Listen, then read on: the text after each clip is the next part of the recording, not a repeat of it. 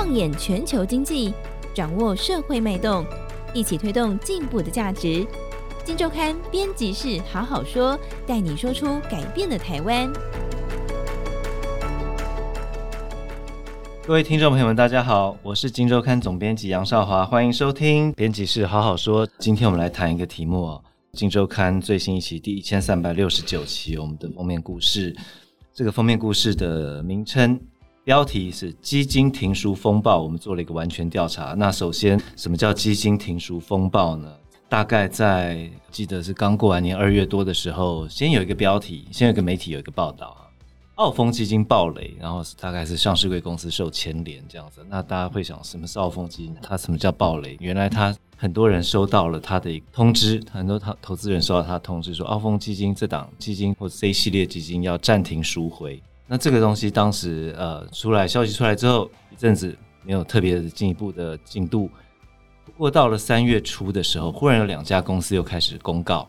啊，说他们又收到了这个澳丰基金来的信函，说继续暂停赎回还是不能赎回哦。那这样子看起来问题就慢慢扩大了。一档基金至少在我的经验中，他很少敢说自己停止赎回，唯一我现在能有印象的就是这个在目前可能还不能赎回，就是。这个俄罗斯基金啊，因为 乌俄战争这么大的事情，造成俄罗斯这个很多基金公司停止这个净值计算了。如果一档基金要停止赎回的话，立刻会造成投资人信心的崩溃。那这档基金到底什么了？而且它的影响范围多大？今天跟我们一起聊的是呃我们这个题目的主作的负责的记者任伟，任伟好，总编好，各位听众大家好。任伟，我们先来聊聊这个。所谓的澳丰基金，澳洲的澳，丰富的丰，澳丰基金到底是什么样的一个商品哈？怎么样的一个结构？那它的影响范围多大？其实乍听之下，叫澳丰基金呢，其实有很多的这个投资人可能一时之间还会意不过来。但是大家可能可以回去看一看自己的对账单，说不定你可能也有买哦。哦，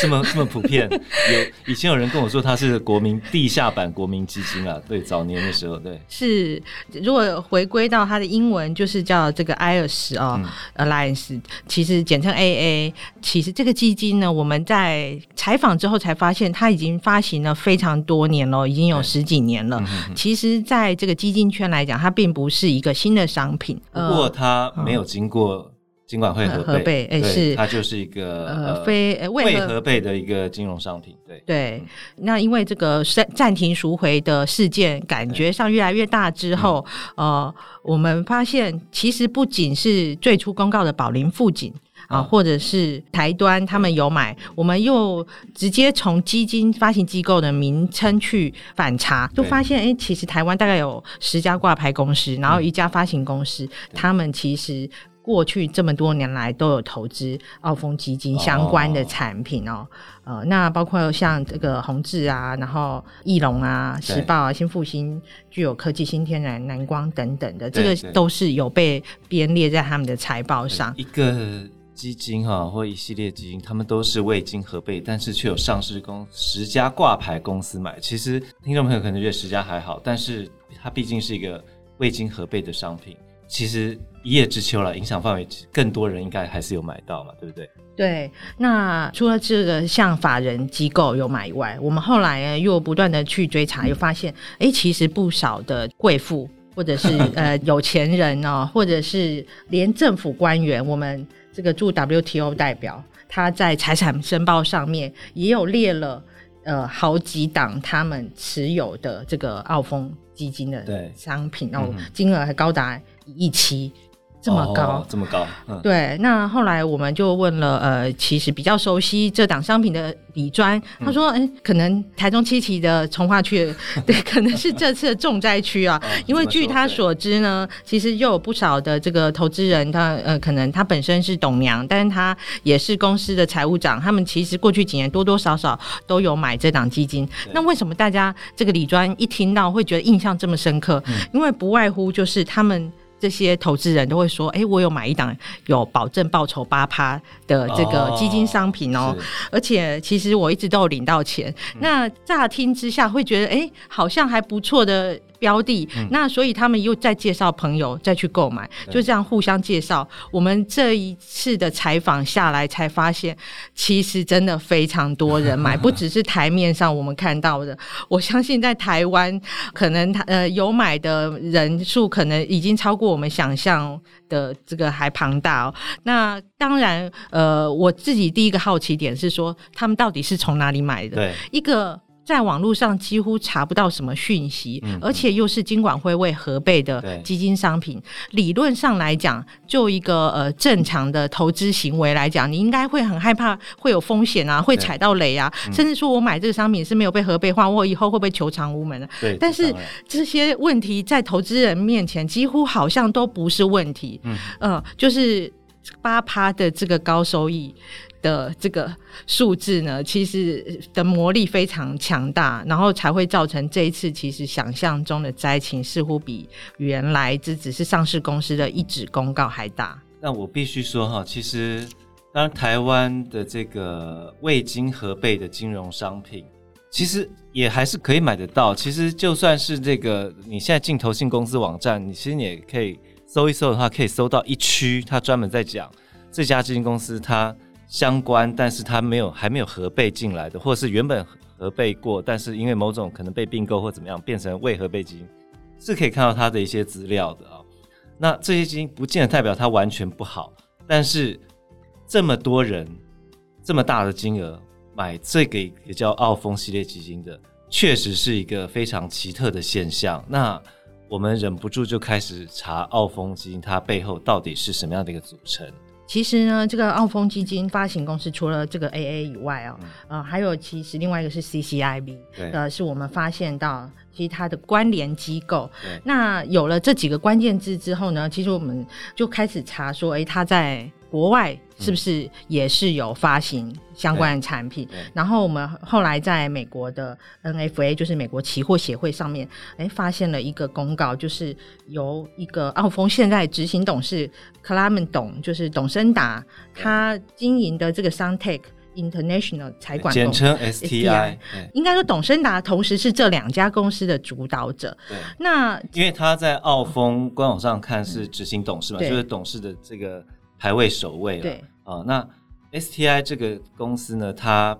至少在这个美国刚刚认为提到这个文件上，他就直接说他是创办人，然后这个老板了，简单讲就是这样子。所以这两个看起来主导者是同一人，OK？对。那但值得争议的是说哈，其实在这个 NFA，他们其实过去在二零一二年的时候就曾经有裁罚过 STI 这家公司，因为他在基金销售过程当中有误导投资人，嗯、而且文件是虚假的，所以这个记录啊，其实是在美国的官网上面都可以看得到。那后来我们就再继续查日本。呃，这个证交所其实也发现，日本金融厅呢也针对 STI 还有澳丰相关的公司，他们其实也有曾经在日本销售，也是被日本财阀。那原因呢也是一样，就是说这个基金它未核备，然后而且它的销售的这个说明跟实际上状况是有非常大的落差。那这不禁让我们想说，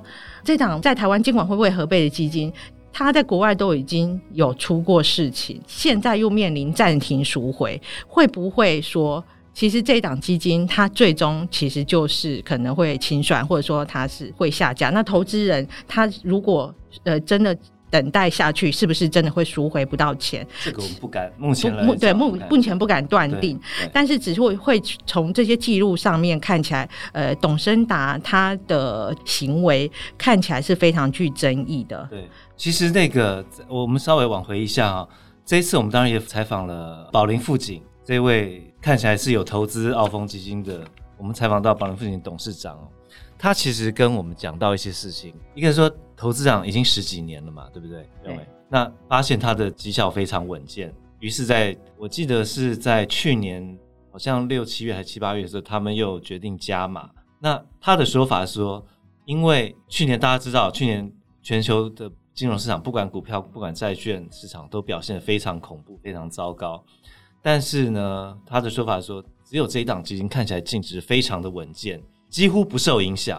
啊。那这个乍听起来当然是一个很好的加码的理由，可是，在财富管理业界、理专或者是投信业者来看的话，听起来很好，但是又隐约觉得不太对劲，认为是不是有理专跟你这样讲？嗯，对，因为呢，如果我们从国外的研究机构，或者说从彭博资讯上面来查这个基金的资讯，我们可以看到它的基本资料上，所谓的管理者是董森达没有错，但是它的净值的线图啊，从二零一二年到现在，它是非常的笔直的，呃，往上走，完全不受到。任何金融利空的影响，然后甚至去年债券市场波动这么大，然后今年也是一大堆的这个黑天鹅，然后还有升息的问题，它完全都不影响它的净值。如果呃我们就是摒除这些事件之外，你会觉得哎，其实这是一档好像还不错，或者说它完全没有出事，可以说非常不错的一档因为它的线如果大家可以设法钓到的话，它的线会是一个左下角到右上角。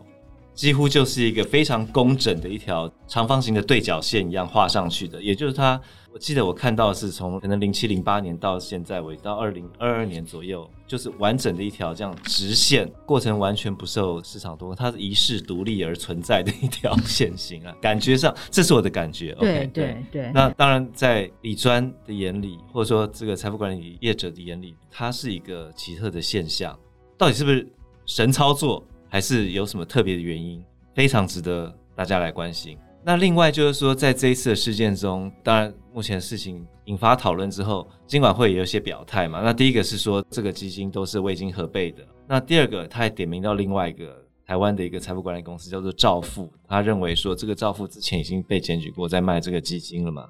那兆富是一家什么样的公司？嗯哼，因为基金它这个商品在。销售的时候一定要有通路，一定要有渠道，一定要有理专，他透过人的介绍，他才能够购买。那我们抽丝剥茧后发现，哎，好像很多投资人不约而同都提到，他们其实是透过一个叫兆富财富管理公司来购买。那我后来我们就去询问金管会政企局，那主管也表示说，不论是兆富或者是这个澳丰基金，都是未核备的机构跟未核备的基金。那也有收到检举函，就是指出说兆富这家公司呢，它基本上是未被核准的投顾公司，那他就是违法销售。更值得注意的是，他销售的这个澳丰基金也是台湾未核备的基金商品，所以这两个都是违法的情况之下，然后我们就发现说，哎、欸，其实兆富财管呢，他们其实最早是由兆富保金的一个班底来兆富保险成立。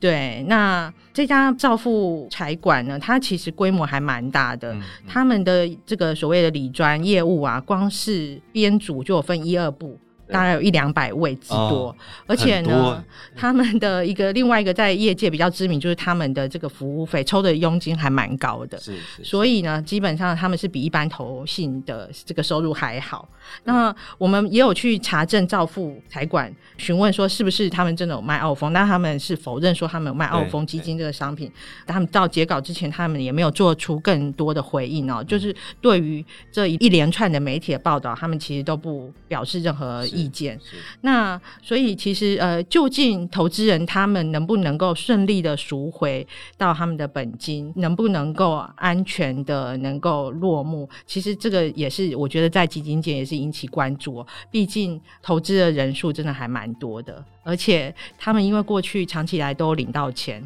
我觉得在他们心里面，他们一定会想说，再怎么样应该都不会出事，因为真的就有领到钱，不是说第一年就踩到雷，他们会怎么样都思索不出，哎，为什么？到底是哪里出的原因？是精简的原因呢，还是呃国外的什么机构呃或者说什么样的环节导致说暂停赎回的时间越拖越长？从去年最早应该是十二月开始就有人收到。暂停赎回的这个信函，哦、然后到呃三月初是比较多人，就是已经有收到基金发行机构的呃文件哦，就说呃。因为近期赎回的人太多了，可能有流动性的问题，所以大家都还在等待。所以我觉得接下来其实还是可以值得关注它后续的发展。呃，我相信其实主管机关也一直都在调查当中，其实是一个呃在金融圈一个蛮值得关注的事件。其实我们真的期待它是一个一场意外了，因为毕竟牵涉台湾人的财富，看起来牵连是蛮广的。不过。毕竟有太多的蛛丝马迹，让我们忍不住多给他一点关注的眼光。比如说，刚提到说他的基金的报酬率的线是长期非常稳定，一条笔直的线。那这个线，如果大家有兴趣的话，可以去查查美国金融史上最大诈骗案马多夫他当时的一档基金哈，这档基金后来被人家画出来的线一样是大概跨过十几个年头，那一条线画出来就是一个左下角到右上角的一条直直的 对角线。那我还记得当时英国金融时报，我记得有看过他的一个标题，说马多夫的一堂课。当你发现一个基金画线画出来之后，它是像债券一样的稳定，却有股票一样的报酬率的时候，必须要小心。这个是投资人可以放在心里的一句话。那另外，你看马多夫这个案子，啊马多夫，我记得当时他的行骗好像调查出来，我记得是说二十年，他骗了二十年。那另外，我记得媒体报道说，可能更早的话可以追溯到三十四十甚至四十年前就开始骗，所以他不见得是说我经过了很长一段时间没有问题，他就真的没有问题。马多夫最后是怎么爆的？他在零八年那个时候金融海啸，全球金融市场崩溃的时候，太多投资人要跟他赎回之后，他终于嘎不过来爆了。我们期待这些蛛丝马迹不会是真的澳丰基金的一个现实，但是我们真的觉得必须要。用封面故事的规格写出来，让大家可以多加注意一下。好，那以上就是今天我们这个这一期的封面故事——基金停赎风暴。我们做了一个完全调查，我们还打去日本啊，找了美国资料，打去日本金融厅问情况啊。那我们要揭开澳丰基金十五年的一些争议的内幕，希望有澳丰基金的投资朋友们，当然可以好好的来参考；那没有的，也可以从这个故事中得到一些启发。好，以上谢谢大家收听，拜拜，拜拜。